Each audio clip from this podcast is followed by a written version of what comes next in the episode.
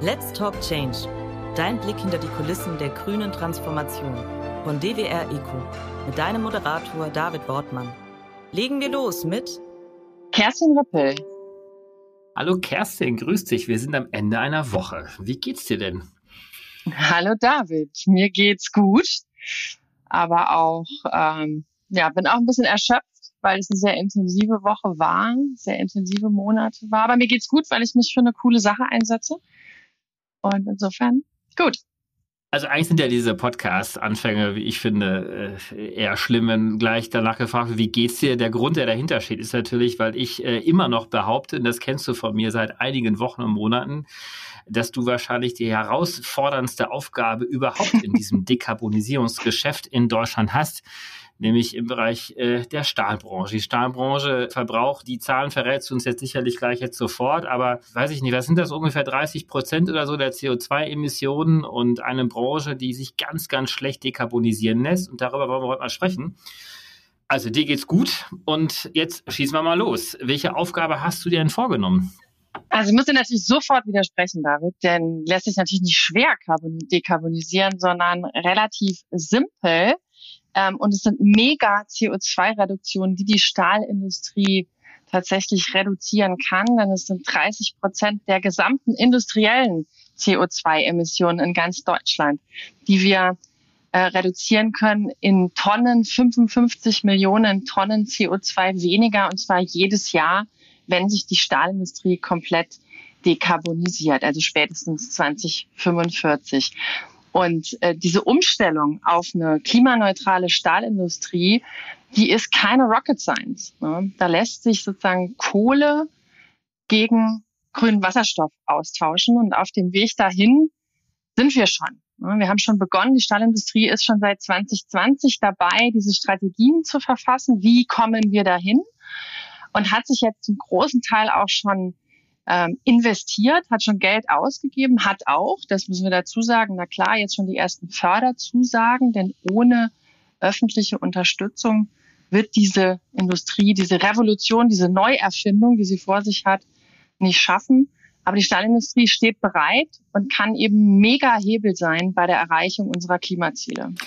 Dann nähern wir uns doch vielleicht mal so ein bisschen auf von der Branche her. Du bist ja jetzt äh, die neue Hauptgeschäftsführerin der Wirtschaftsvereinigung Stahl und damit eigentlich die Vertreterin der Stahlbranche in Deutschland. Wie äh, lässt sich denn diese Branche abgrenzen? Wer ist bei euch alles mit dabei? Wie groß ist die Branche? Also bei uns sind ganz simpel all die Unternehmen, die Stahl in Deutschland produzieren. Also die, die Stahl in Hochöfen herstellen oder die, die Stahl in Elektrostahlöfen herstellen oder die, die Edelstahl herstellen. Das sind alles ähm, Unternehmen hier in Deutschland breit gefächert. In nahezu jedem Bundesland sitzt ein, ein Stahlproduzent. Die Branche ist von den direkten Arbeitnehmer und Arbeitnehmerinnenzahlen relativ überschaubar. Das sind 80.000 Menschen. Aber dadurch, dass die Stahlindustrie Basis nahezu aller Abnehmerbranchen ist, also Wertschöpfungsketten, wie man sagt, sichern wir in den stahlintensiven Branchen vier Millionen Arbeitsplätze in Deutschland. Und die stahlintensiven Branchen, ne, das ist die Autoindustrie, das sind aber auch die Zukunftstechnologien, das ist die Windkraftbranche, das ist die Solarbranche, es steht, besteht alles aus Stahl. Äh, und deswegen ist sozusagen in der Auswirkung die Stahlindustrie eine ziemlich wichtige Branche. Die ähm, Konzentration der Stahlbranche hat ja historisch äh, im Ruhrgebiet stattgefunden. Wo ist denn sonst oder auch im Saarland, äh, wo ist denn sonst die Stahlbranche in Deutschland ansässig? Also es ist schon zwei wesentliche Standorte genannt. Meine Heimat, das Saarland, ist natürlich äh, absolut erwähnenswert. Nordrhein-Westfalen sicherlich der bekannteste Standort, aber auch Niedersachsen mit Salzgitter dürfte jedem Begriff sein. Und natürlich Ostdeutschland. Der Name Eisenhüttenstadt kommt eben daher, dass da ein Hochofen steht. Und es gibt natürlich auch mit Bremen einen großen Hochofenstandort. Und dann gibt es kleinere Standorte, die man nicht so sehr kennt, weil dort eben Elektrostahlwerke sind. Das heißt, die haben keinen Hochofen, sondern die schmelzen Stahlschrott ein und verbrauchen dafür eine Menge Strom, immer mehr erneuerbaren Strom, am allerliebsten 100 Prozent erneuerbaren Strom. Aber die sind da schon ganz gut unterwegs und das sind Standorte wie Henningsdorf äh, in Brandenburg, wie Riesa in Sachsen Ähm, das sind die badischen Stahlwerke. Also das sind Standorte, die man nicht so sehr kennt, die aber weit verteilt sind. Auch in Bayern gibt es ein Stahlwerk. Das sind die Standorte. Insgesamt sind es ungefähr 50 in ganz Deutschland. Das war jetzt der Blick so ein bisschen auf die äh, deutsche Stahlbranche. Wir reden ja sehr viel über den internationalen Wettbewerb auch. Ähm, wie steht denn die deutsche Stahlbranche im internationalen Wettbewerb denn so da? Ja, das ist eine gute Frage, weil die deutsche Stahlindustrie natürlich im Augenblick unter Druck steht. Das ist ganz klar. Die Strompreise in Deutschland sind verglichen mit den internationalen Wettbewerbern, übrigens nicht nur in China und Indien, sondern auch verglichen mit den Nachbarn, mit den Franzosen, enorm hoch, drei bis siebenmal so hoch. Damit müssen die Unternehmen hier in Deutschland derzeit umgehen und das fällt schwer. Die haben im Moment Situationen, wo sie ihre Stahlöfen nachts laufen lassen müssen oder wo sie die Stahlöfen nur noch anschalten können, wenn der Wind weht und die Strompreise entsprechend günstig sind. Das heißt, die Lage im internationalen Wettbewerb ist im Augenblick, ich würde sagen, sehr ernst. Und deswegen ist unsere politische Forderung die lauteste, die wir im Moment erheben, auch die nach einer gezielten Unterstützung und Entlastung, was das angeht, was den Strompreis angeht, bis zu dem Zeitpunkt, wo wir dann ein System haben, wo erneuerbare Energien den Preis setzen und wir dann auch wieder wettbewerbsfähig sein können. China ist sicherlich einer der großen Wettbewerber. Wo kann man sie sonst noch verordnen? Ähm, das ist natürlich Indien. Also China ist mit Abstand, das ist von Wettbewerber will ich ja gar nicht mehr sprechen. Wenn du dir vorstellst, Deutschland produziert, und wir sind der größte Stahlproduzent Europas, 40 Millionen Tonnen Stahl pro Jahr. China produziert eine Milliarde Tonnen Stahl pro Jahr. Ja, also das ist so der der Vergleich und ob man davon ne, Wettbewerb sprechen kann, auch was die politischen Systeme angeht, die dahinter stehen. Wir kennen das alles. Das ist ein äh, das ist eine Übermacht, so würde ich es vielleicht darstellen. Andere Staaten, die dann noch zu nennen sind, äh, sind ist Indien ganz klar. Das ist Japan. Das ist natürlich die USA äh, und es ist auch die Türkei. Äh, mit denen wir da im Wettbewerb stehen. Also Deutschland ist im Moment der Stahlproduzent von der Menge her auf Platz sieben.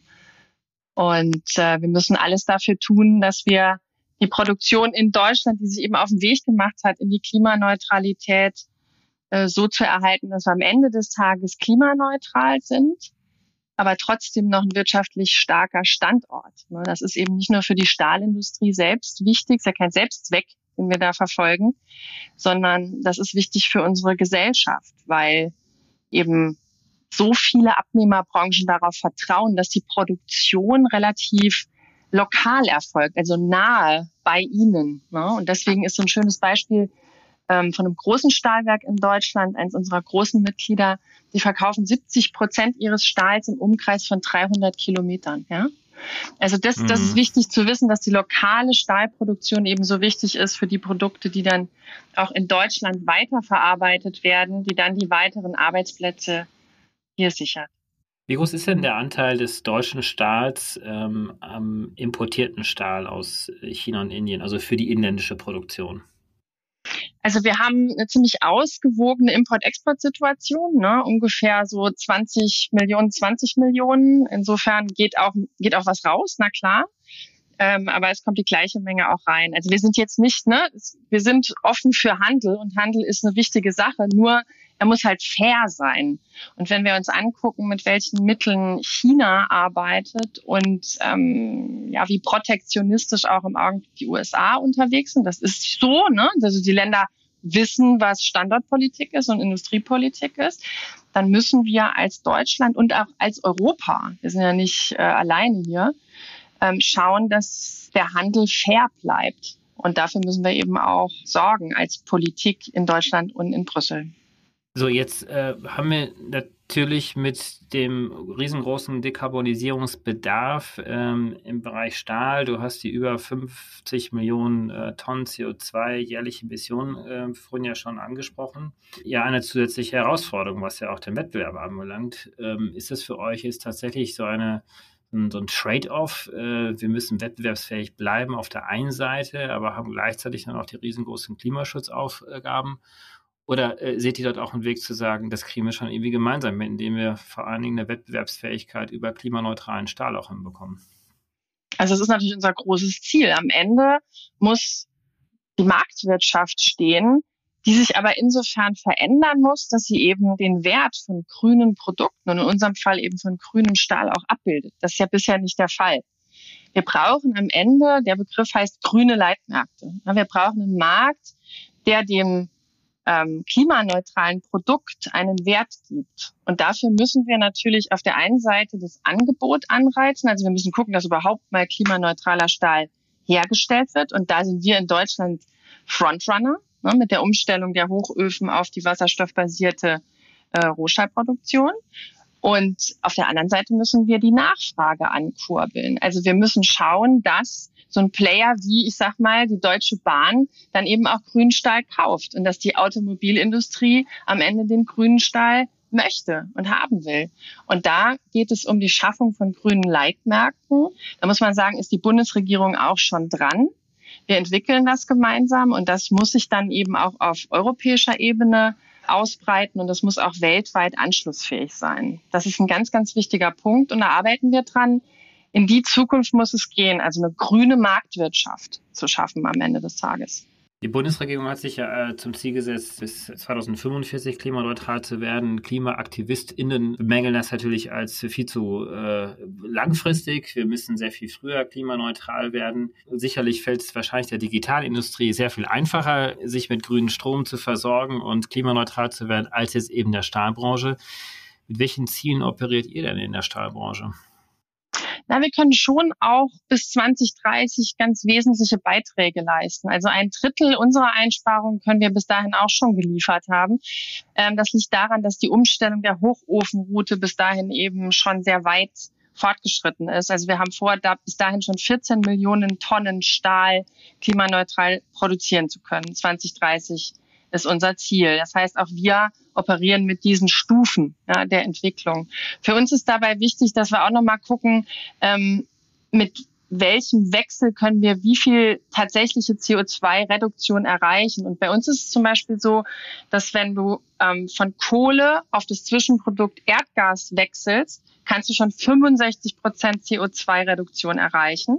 Und dann bei dem weiteren Schritt auf den grünen Wasserstoff dann bis zu 100 Prozent Reduktion kommen. Und auf diesen Zwischenschritt setzen wir. Und das ist auch eine gute Flexibilität für den Hochlauf der Wasserstoffwirtschaft, ne, dass die wissen, am Ende nimmt die Stahlindustrie diesen Wasserstoff ab.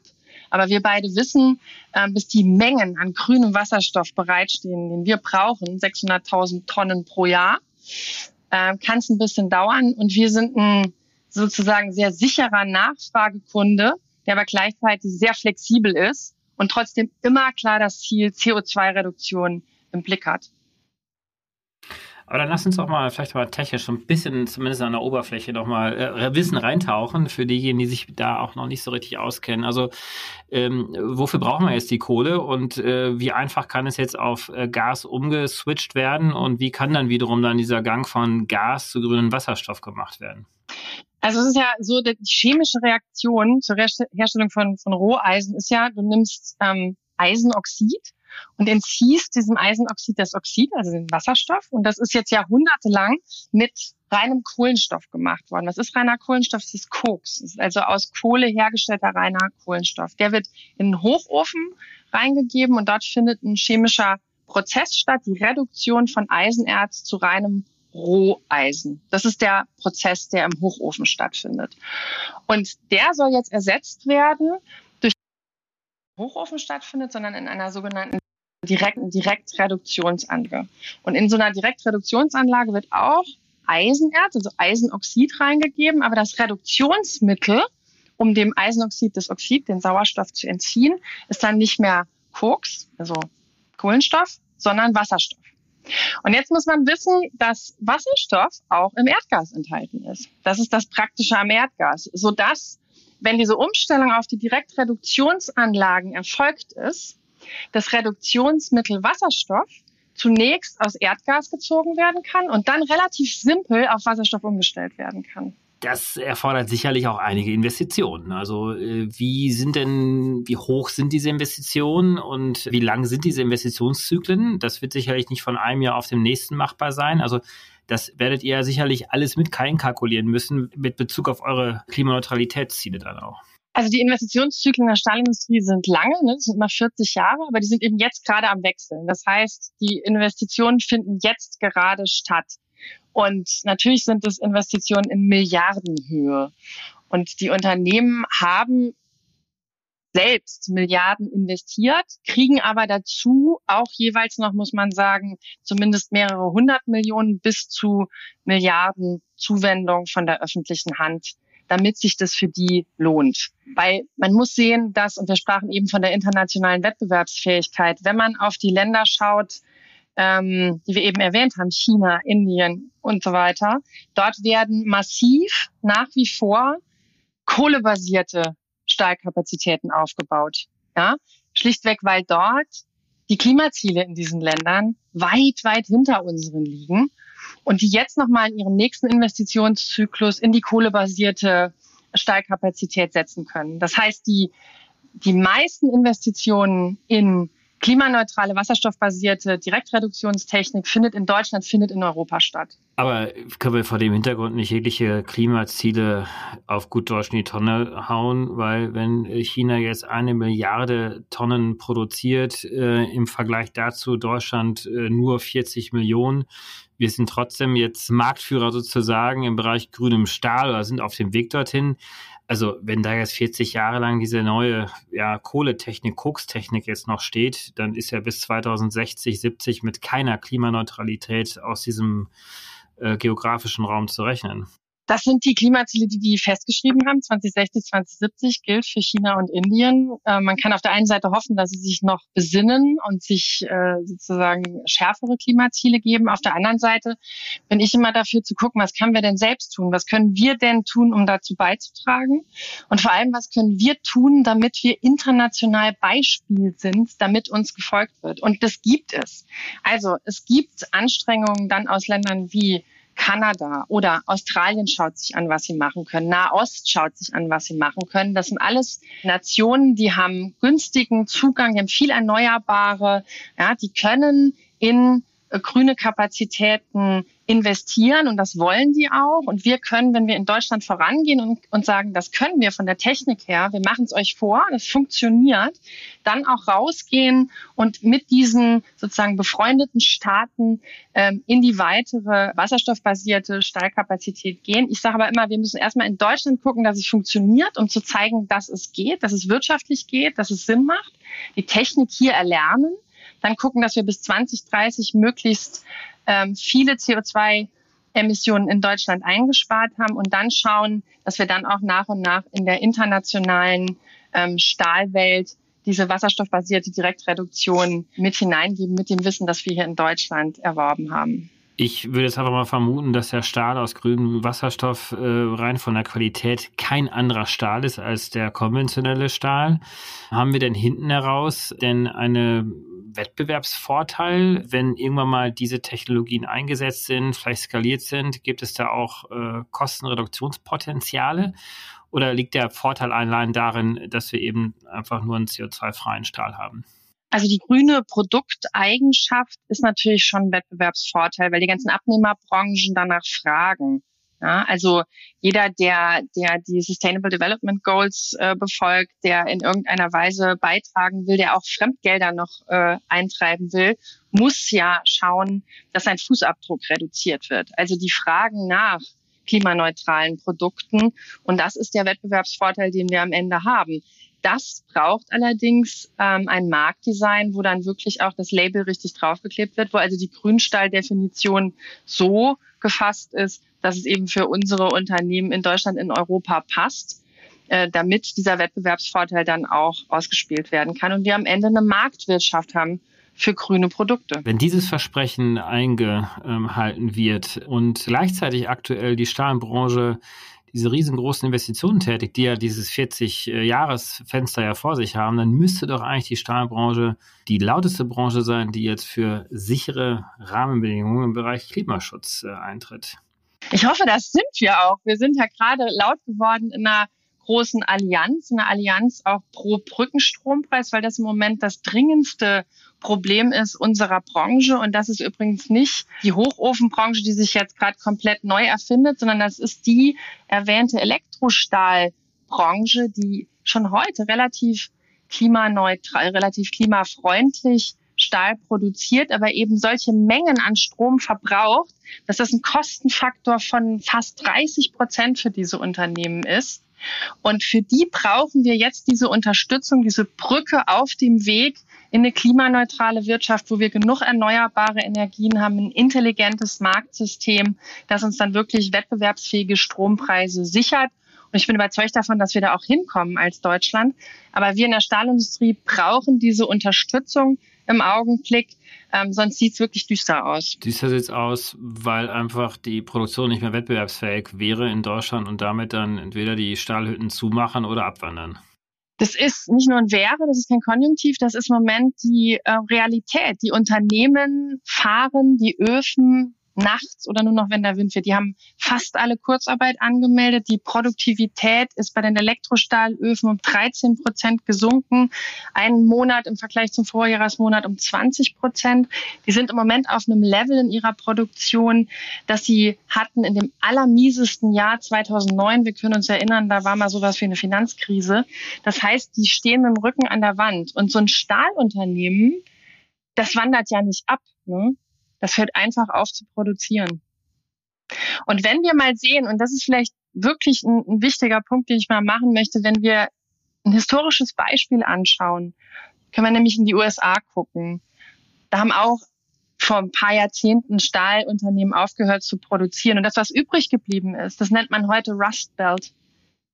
Und ich glaube, dass der Inflation Reduction Act, den der Joe Biden aufgesetzt hat, eben nicht nur eine Antwort auf das akute Handeln von China heutzutage ist, sondern auch eine krasse Lesson learned auf diesen Rust Belt, auf diese Rust Belt Entwicklung und die ganzen gesellschaftspolitischen tragischen Entwicklungen, die daraus erwachsen sind in den USA. Und da frage ich mich schon manchmal, müssen wir diese Erfahrung auch erst selbst machen, um dann wieder mit so viel Aufwand zu revidieren? Oder könnten wir nicht auch mal eine Lesson learned nehmen aus einem solchen Land wie den USA und sagen, hey, wir überbrücken jetzt für diese Unternehmen, die sich fest verpflichtet haben, in die Klimaneutralität zu gehen, die Basis sind für fast alle Abnehmerbranchen in Deutschland. Also man kann so ein bisschen pathetisch sagen, Basis unseres Wohlstands hier im Lande.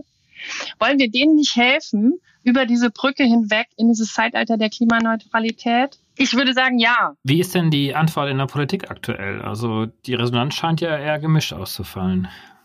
Ja, David, da sprichst du was an. Und das ist auch ja unser großes Thema im Moment. Wir sprechen natürlich mit vielen, vielen Politikerinnen und Politikern. Wir haben ja ein sehr gutes Arbeitspapier zu dem Thema aus dem Bundeswirtschaftsministerium gesehen im Mai und haben eine klare Aussage aus der SPD-Fraktion im Bundestag, die dahinter steht, um zu sagen, ja, wir wollen einen Brückenstrompreis, der konditioniert ist der klar sagt, es gilt für Unternehmen, die klimaneutral werden wollen, die sich zum Standort Deutschland bekennen, die wissen, was Tariftreue ist.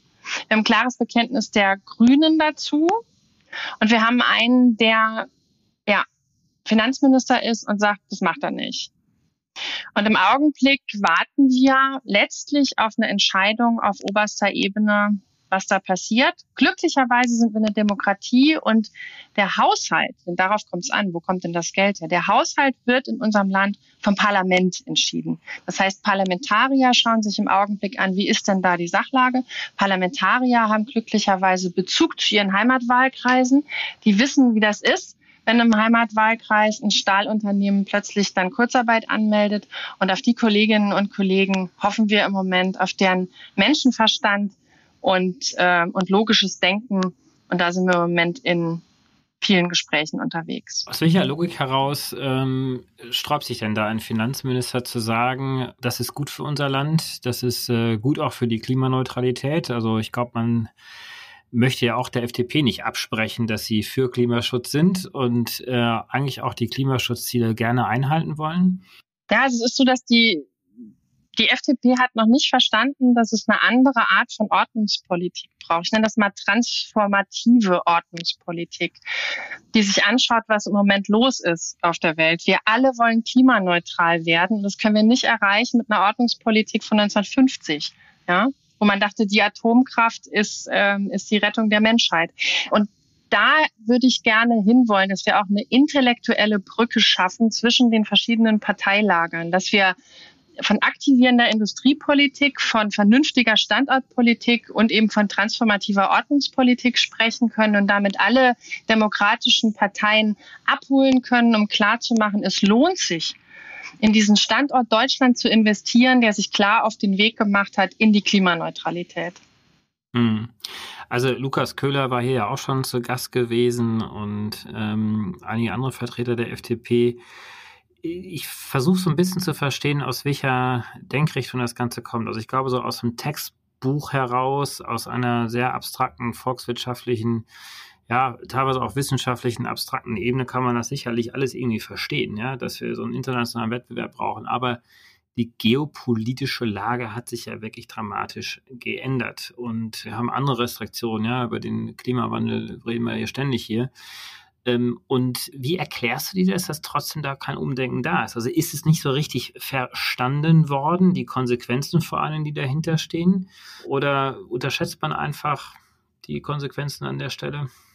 Vielleicht haben wir es auch noch nicht gut genug erklärt. Ich gucke ja auch immer, dass man die Fehler bei sich selber sucht. Ähm, ich werde auf jeden Fall auch noch mal mit den Kolleginnen und Kollegen der FDP weiter ins Gespräch gehen und werde versuchen, auch aus deren Perspektive nochmal stärker zu argumentieren. Das sind alles schlaue Leute, genau wie in anderen demokratischen Parteien, mit denen kann man reden. Und Lukas Köhler, du hast ihn erwähnt, ist ein intelligenter Kollege, ähm, der selber auch gute Ideen hat, wie man in die Klimaneutralität gehen kann. Nur die Idee, das allein mit PPAs lösen zu wollen und dann das sind ja äh, Power Purchase Agreements, genau. also direkte Abnahmeverträge mit erneuerbaren ne? Energien, Windkraftanlagenbetreibern. Das scheitert schon alleine daran, dass eben nicht genügend Windkraft genau. genehmigt wird oder nicht schnell genug genehmigt wird. Ne? Nicht schnell genug genehmigt wird. Und das heißt nicht, dass wir das nicht machen. Das machen meine Mitgliedsunternehmen schon. Die gucken schon, wo sie PPAs schließen können. Aber das ist nicht das, das, das die Lösung aller Probleme. Ne? Das reicht nicht aus. Und ich glaube, da müssen wir noch weiter ins Gespräch gehen, noch besser erklären, dass eben die Lage im Moment so drückt, dass es eine zusätzliche gezielte Entlastung für die energieintensiven Unternehmen braucht, die eben in diesem internationalen Wettbewerb stehen. Und nochmal, es geht ja nicht um eine Dauersubvention oder eine Gießkannensubvention. Das ist ja immer so dieses, ne, was der Kanzler nicht will. Darum geht es auch nicht. Es geht darum, dass wir diese Brücke brauchen ne? und auch konditioniert brauchen. Mhm. Jetzt kommst du ja aus der Praxis und du hast ja unglaublich gewichtige Unternehmen im Rücken, wie äh, Thyssen und äh, Salzgitter und äh, Unternehmen, die ja wirklich auch also aus rein aus ökonomischen Gründen ja schon, schon längst ja auch hätten ganz andere, auch wirtschaftliche Entscheidungen hätten fällen können. Aber trotzdem gibt es ja auch eine Haltung zum Standort Deutschland. Jetzt ist all diese Praxiserfahrung dann da und diese geballte, ja, äh, sozusagen äh, Wirtschaftskraft, die dort noch steht aktuell. Wie erklärst du dir das, außer dass es möglicherweise ich weiß es nicht, vielleicht ein kultureller Unterschied da ist jetzt zwischen Politik und Wirtschaft. Äh, ist das, ist das zu abstrakt, was ihr dann erklärt? Ist das zu wenig erfahrbar? Wird das quasi pauschal als, weiß ich nicht, Lobbyismus, Interessenspolitik ähm, beiseite gewischt? Also wie, wie kann man sich erklären, dass dann doch bei solchen neuralgisch schwierigen und kritischen Punkten man dann doch zumindest bei einem Teil dann so wenig Gehör bekommt? Ja, vielleicht müssen wir noch stärker mitnehmen in die Stahlunternehmen rein und einfach vor Ort gucken lassen, was Sache ist. Da hast du natürlich einen Punkt. Ich bin ein Stück weit äh, ratlos, weil ich glaube, dass wir sehr anschaulich deutlich machen, um was es hier geht. Ich habe manchmal das Gefühl, dass die David gegen Goliath oder Groß gegen Klein äh, Narrative zu sehr und zu platt bespielt werden. Ne, jetzt auch, oder man hat es ja politisch gesehen bei dieser Nummer, äh, was jetzt alles aus dem Klimatransformationsfonds kommen soll und das Klimageld versus den Industriestrompreis. Das ist so platt, ja, weil du sagst so, nee Leute, natürlich brauchen wir beides und eigentlich ist auch genug Geld da. Es kommt eben darauf an, wie man, wie man definiert, für was man Schulden macht. Ist es konsumtiv, ist es investiv? Und da geht es wieder an eine grundsätzliche Haltung der verschiedenen Parteien heran, sodass ich grundsätzlich mal sagen würde, zu, wieder die Frage, was, was wollen wir denn am Ende? Wollen wir einen Standort Deutschland sichern? Wollen wir eine Industriepolitik machen, die hier die Grundlage unseres Wohlstands weiter im Land hält? Wollen wir eine transformative Ordnungspolitik ausprobieren? Oder wenn wir immer nur wiederholen, wir möchten an der Schuldenbremse festhalten? Und das ist ein Stück weit die, ähm, die Entscheidung, die die Kolleginnen und Kollegen dann vielleicht auch mal treffen müssen.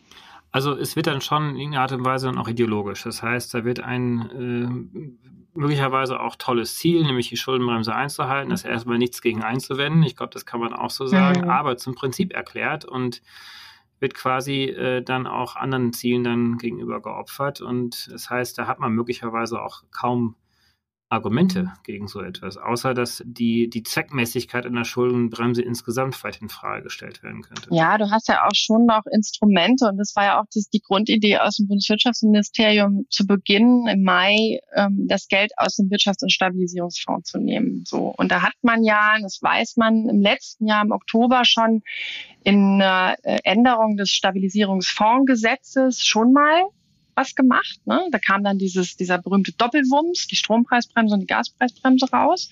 Und dieser Fonds, der ja mit Milliarden bestückt ist, der ist ja noch da. Und da hat die energieintensive Industrie bislang noch nichts bekommen. Ne? Das Geld ging an die Haushalte, das ging an die Verbraucherinnen und Verbraucher, und zwar zu Recht.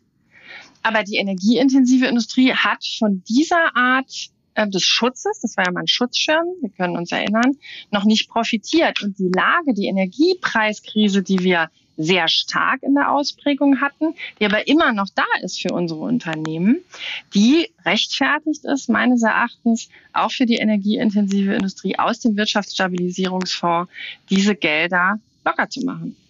Und da äh, gibt es auch Gutachten, die das klar belegen, dass das möglich ist. Und dann ist es eben nicht nur eine ideologische Frage, dann ist es auch eine rechtliche Frage.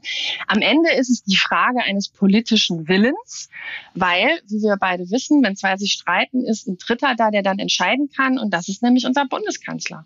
Und da sage ich dann auch, ist am Ende möglicherweise auch da mal eine klare Positionierung gefragt, die wir im Augenblick vermissen. Ich glaube, dass dieses Instrument der Schuldenbremse für die FDP eben ein entscheidendes ist, um sich zu definieren. Ähm, das zum einen und zum anderen bin ich auch ein bisschen ratlos, muss ich gestehen, was die FDP betrifft. Weil nachvollziehbar ist es ja eigentlich nicht, ne? Und was wir ja auch immer hier versuchen zu tun, ist so ein bisschen auch insofern hinter die Kulissen zu schauen, um auch die Perspektive dieser Akteure auch zu verstehen. Und das fällt tatsächlich an dieser Stelle auch sehr, sehr schwer. Ähm, seht ihr denn Alliierte in der Zivilgesellschaft, in der Industrie und andere Akteure, die euch dort zur Seite stehen? Oder gibt es auch lautstarke Gruppen, die sagen, ja, das ist total richtig, dass wir hier auf jeden Fall immer die Schuldenbremse einhalten und dafür aber riskieren, dass grüner Stahl in Deutschland nicht realisiert wird? Also wir haben ja eine, eine große Allianz, wie ich finde, in den, mit den energieintensiven Industrien und den großen Gewerkschaften zusammen. Also IG Metall, IGBCE und auch der DGB stehen da mit uns Seite an Seite. Die haben jetzt in dieser Woche auch nochmal eine Aktionswoche gestartet in den Betrieben, wo Mitarbeitende auf die Straße gehen, wo Mitarbeitende auch vor Rathäusern und vor Staatskanzleien stehen und auf die Situation hinweisen. Und wir haben natürlich auch Ökonominnen und Ökonomen, ähm, die Gutachten machen, die klar machen, dass es nicht nur sinnvoll ist, sondern existenziell, dass hier was getan werden muss. Also wir sind da schon eine breite Allianz. Verrückterweise werden auch oft in den Medien immer wieder die gleichen Ökonominnen ähm, zitiert, die eben meinen, man könnte die energieintensive Industrie abwandern lassen. Das sei reiner Strukturwandel, läge in der Natur der Sache und man könne auch noch ein bisschen was mit Dienstleistungssektoren anfangen. Das ähm, ja, halte ich für eine für eine schwierige Meinung, vor allem wenn sie so unwidersprochen wiedergegeben wird, weil das ist natürlich äh, mitnichten eine Meinung, die dann zählt, sondern es ist umstritten. Na klar, wir haben alle unterschiedliche Meinungen, wir sind eine Demokratie. Wir können über den besten Weg streiten, wie wir zu einem klimaneutralen, wirtschaftlich starken Standort kommen. Aber einfach zu sagen, ähm, lass es einfach, es lohnt nicht, das ist mir zu schwach. Vor allen Dingen, dass äh, angesichts der aktuellen geopolitischen Situation jetzt nicht nur die marktwirtschaftlichen Mechanismen jetzt hier leitgebend äh, sein dürfen, sondern am Ende des Tages auch die Resilienz äh, nicht nur der Wirtschaft, sondern auch unserer Gesellschaft. Denn wenn wir so stark abhängig sind, und das sehen wir im Solarbereich ja auch gerade sehr, sehr stark dieser Tage, äh, und haben es ja auch erlebt im Bereich äh, Abhängigkeit russischem Gas, um das nochmal als Beispiel einzubringen. Also äh, die Resilienzfähigkeit geht ja total verloren, wenn wir uns in diese großen Abhängigkeiten begeben, vor allen Dingen in Länder hinein, die jetzt möglicherweise auch mal einen politischen Kurswechsel einleiten könnten und äh, damit dann wirklich Europa und Deutschland irgendwie am langen Arm verhungern lassen könnten. Also du sprichst einen wesentlichen Punkt an. Ich sage immer, es gibt drei wesentliche Gründe, warum man die Stahlindustrie in Deutschland halten muss. Das ist die Klimapolitik, darüber haben wir schon gesprochen. Das ist die Wirtschafts- und Sozialpolitik, auch darüber haben wir gesprochen. Vier Millionen Arbeitsplätze hängen da dran. Und das ist natürlich die Geopolitik. Das ist die Resilienz, die du ansprichst, weil am Ende des Tages ist jedes Windrad, das wir bauen wollen aus Stahl, jeder Strommast, jede Wasserstoffpipeline und die wollen wir im Bedarfsfalle auch in Deutschland herstellen können. Ähm, wir wollen uns ja absichern gegen zukünftige externe Schocks, wie wir sie in den letzten Jahren erlebt haben. Das haben wir uns für fünf Jahren alles nicht vorstellen können. Und dass darüber auch so mir nichts, dir nichts hinweggegangen wird, ja, finde ich schon, äh, finde ich schon erstaunlich, das muss ich sagen. Über welches Zeitfenster sprechen wir jetzt gerade? Also wie schnell muss jetzt die Politik agieren und reagieren, bis tatsächlich ein substanzieller Teil droht einzugehen?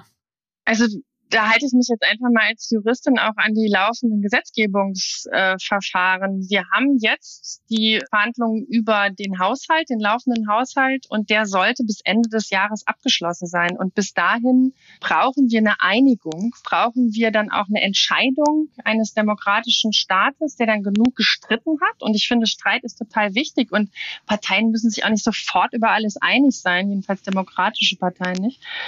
Ähm, aber ich denke, dass bis zum Jahresende eine Entscheidung gefallen sein muss, um den Kolleginnen und Kollegen die Sicherheit zu geben, die Planungssicherheit zu geben, was kommt in den nächsten fünf bis acht Jahren auf uns zu an Stromkosten, mit was müssen wir rechnen.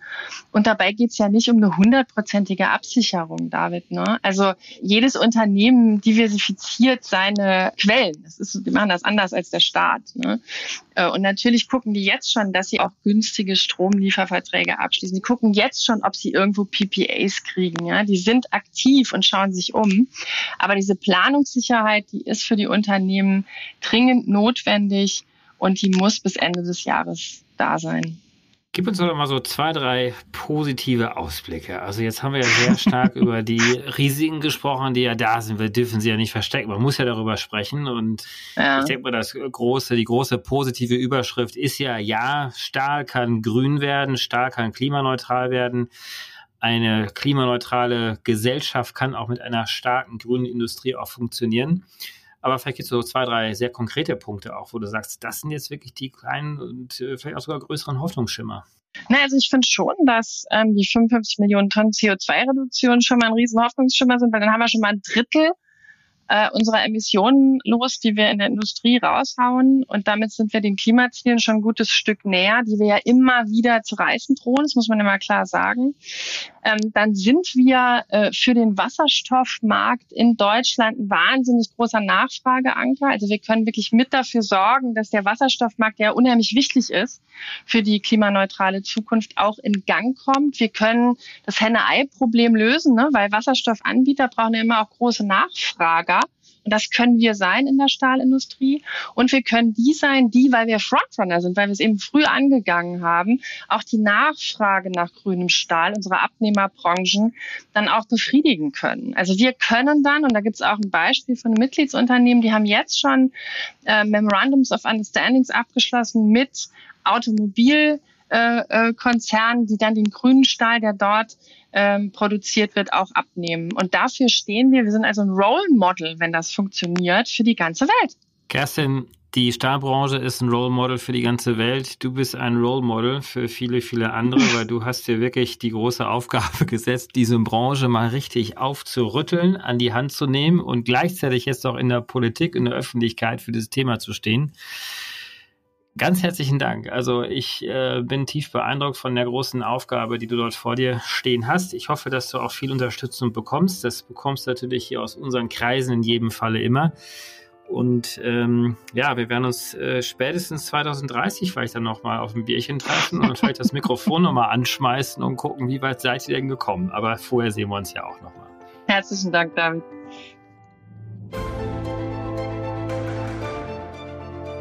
Das war's. Wir hoffen, dir hat's gefallen. Wenn es so ist, würden wir uns sehr über eine positive Bewertung und ein Abo freuen. Und falls du noch tiefer hinter die Kulissen schauen möchtest, kannst du dich über www.dwr-eco.com ganz einfach bei uns melden. Dieser Podcast wird von DWR Eco produziert, deiner internationalen Cleantech-Beratung für Markt- und Geschäftsstrategien, Politik, PR und Kommunikation.